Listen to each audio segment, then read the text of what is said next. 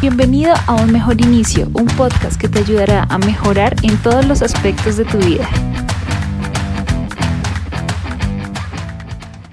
Hola a ti, bienvenidos a Un Mejor Inicio. Mi nombre es Katherine y el día de hoy vamos a hablar sobre tres técnicas para dejar de autosabotearte. En el transcurso de nuestra vida vamos a tener demasiadas metas que cumplir, demasiados objetivos, ya sean pequeños o grandes.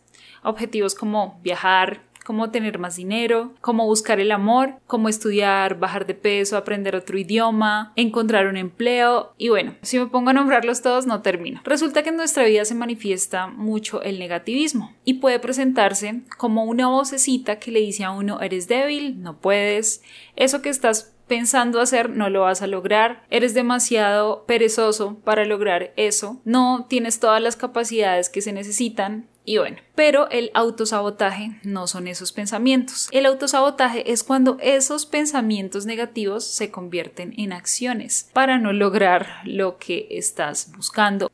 El autosabotaje se puede definir como todos esos actos inconscientes que realizas justo en el momento en el que estás por lograr un objetivo o por cambiar tu vida o por tomar una decisión y tienden a automanipular con conductas inconscientes esa meta o ese objetivo que quieres conseguir. Lo que realmente hace el autosabotaje es mantenerte en tu zona de confort, porque cuando decides lograr algo siempre hay algo de incomodidad en las acciones que tienes que tomar con el simple hecho de que te va a generar más tiempo y el cuerpo ya está acostumbrado a que todo sea más fácil, a no hacer nada, simplemente quiere quedarse ahí. El autosabotaje también es un mecanismo de defensa en el cual se presenta por medio de nosotros para evitar que suframos consecuencias futuras, evitemos situaciones de estrés o simplemente situaciones desconocidas. Lo causa el miedo al éxito, el miedo al cambio o a salir de la zona de confort y se puede manifestar de varias formas. Una y la más importante es el pensamiento de víctima. Es más fácil victimizarse y echarle la culpa a todo el mundo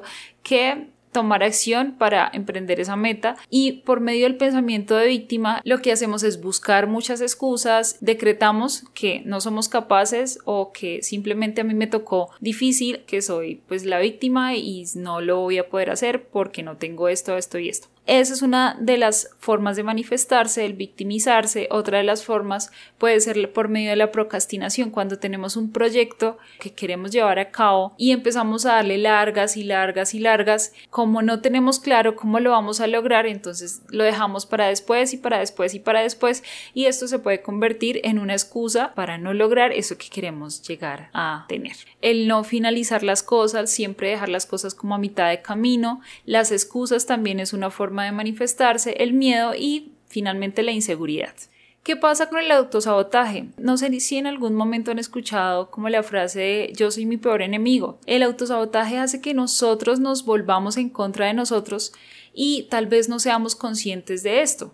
¿Cuántas veces te ha pasado que, no sé, estás buscando una meta, un objetivo en específico y haces todo lo contrario para que esto no suceda. Por ejemplo, si estás en un proceso de pérdida de peso, justo en el momento en el que ya te diste cuenta que empezaste a bajar, pues vas y te comes y te atragantas absolutamente con todo lo la comida procesada y todo lo que no le hace bien a tu cuerpo en el momento en el que sabes que estás por cumplir un proyecto, entonces comienzas a dejarlo para después y para después y para después y no haces lo que deberías hacer. De pronto también puede pasar en, el aprendizaje, si uno quiere aprender un idioma o aprender alguna otra cosa, entonces listo, uno lo quiere, pero le da pereza ponerse a estudiar o prefiere llegar y ver una serie que ponerse a estudiar. Por ejemplo, si uno quiere viajar y quiere empezar a ahorrar para hacer un viaje, pero apenas le pagan a uno coger ese dinero e ir a gastárselo en cosas que tal vez uno no necesita, pero uno quiere el viaje. Entonces ahí lo que está haciendo, todas esas acciones son autosabotaje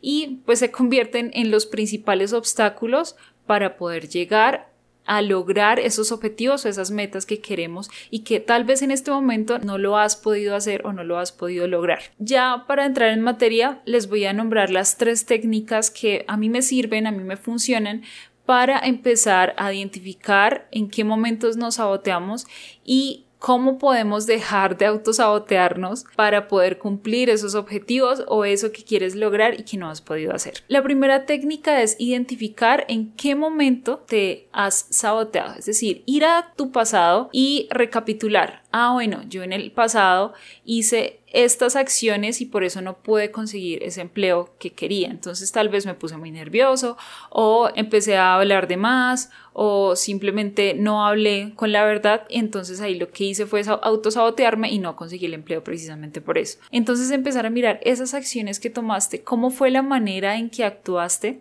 y las desventajas que esto trajo a tu vida.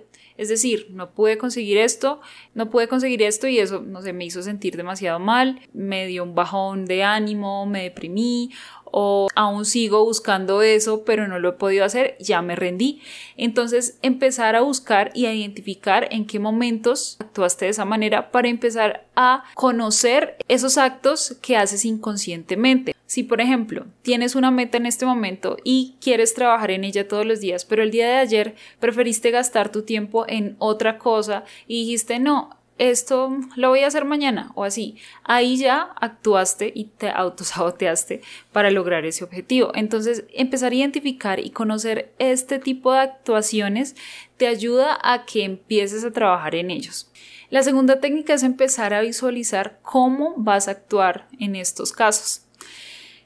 Ya cuando has identificado cómo actúas, cómo te sientes, las desventajas que esto trae a tu vida, ahora es importante que visualices cómo deberías actuar o simplemente lo escribas en un cuaderno, si para ti es más fácil, que sea más gráfico, empezar a decir, listo, ante esta situación voy a actuar de esta manera, trabajando obviamente en tus metas actuales. Hay algo que me ayuda un montón y es verme a mí misma como mi mejor versión. Entonces ella, Catherine, que es una persona que tiene todas estas cualidades que haría. Entonces, ¿cómo actuaría esa persona que quiero ser ante una situación como esta? Entonces, de pronto, ella comería ese pedazo de torta grandísimo y perdería todo el progreso que hizo durante la semana. Esa persona preferiría gastarse ese dinero que le sirve para ahorrar para el viaje que siempre ha querido hacer pero nunca lo ha logrado. Ella preferiría quedarse acostada en la cama o ponerse de pie y hacer ejercicio y luego cuando te hayas visualizado como qué haría esa persona, empezar a sentir las ventajas que esto traería a tu vida. ¿Cómo te sentirías si después de un día lograste vencer la pereza y te levantaste a hacer ejercicio? Pues te sentirías motivado, dirías, uh, chévere, yo sí puedo. Entonces, digamos que esas ventajas son las que te van a hacer visualizar cómo te sentirías cuando logres esa meta y eso te va a traer muchísima motivación. Entonces, empezar a escribir cosa por cosa, ¿qué haría yo ante esta situación y cómo lo voy a hacer? Y empezar a trabajar desde ya. Eh, si el día de hoy estás trabajando en un proyecto, quieres empezar a hacer un proyecto, empezar a anotar lo que vas a hacer mañana para lograrlo día a día. Y la tercera técnica es tomar la decisión de lo que realmente quieres. Si tienes una meta en específico y de verdad lo quieres hacer, empieza a anotar qué ventajas traería tu vida.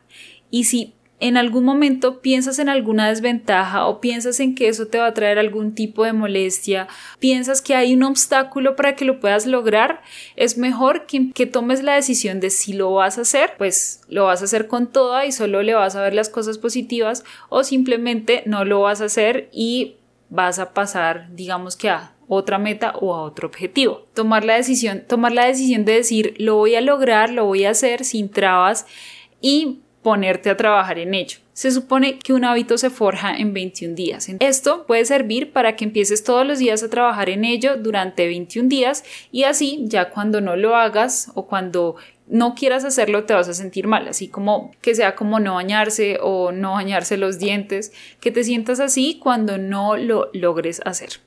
Haz esto y de verdad que vas a ver los cambios en tu vida y en la forma como empiezas a trabajar en tus metas. esta técnica también hace parte importante que no todos los días vamos a estar bien o vamos a estar motivados, entonces es muy importante hacer una práctica cada día, algo como alguna afirmación, como de el día de hoy voy a trabajar en esto, voy a cumplir este objetivo y chulearlo en un calendario y así para que empieces a coger ese hábito y te mantengas motivado. Eso es todo por el día de hoy, espero que realmente les ayude muchísimo para poder lograr esas metas que quieren realizar a corto o a largo plazo. A veces nos quedamos estancados y no vemos como una luz. Entonces esto puede ayudarnos para que realmente empecemos a trabajar de manera consciente en esas cosas que queremos realizar. Si les gustó este contenido, compártanlo con las personas a las que les pueda ayudar. Te invito a suscribirte tanto aquí como en mi podcast que sube exactamente el mismo contenido y de verdad que espero que les sirva. Así que de verdad muchas gracias por llegar hasta aquí y nos vemos la próxima semana. Chao, chao.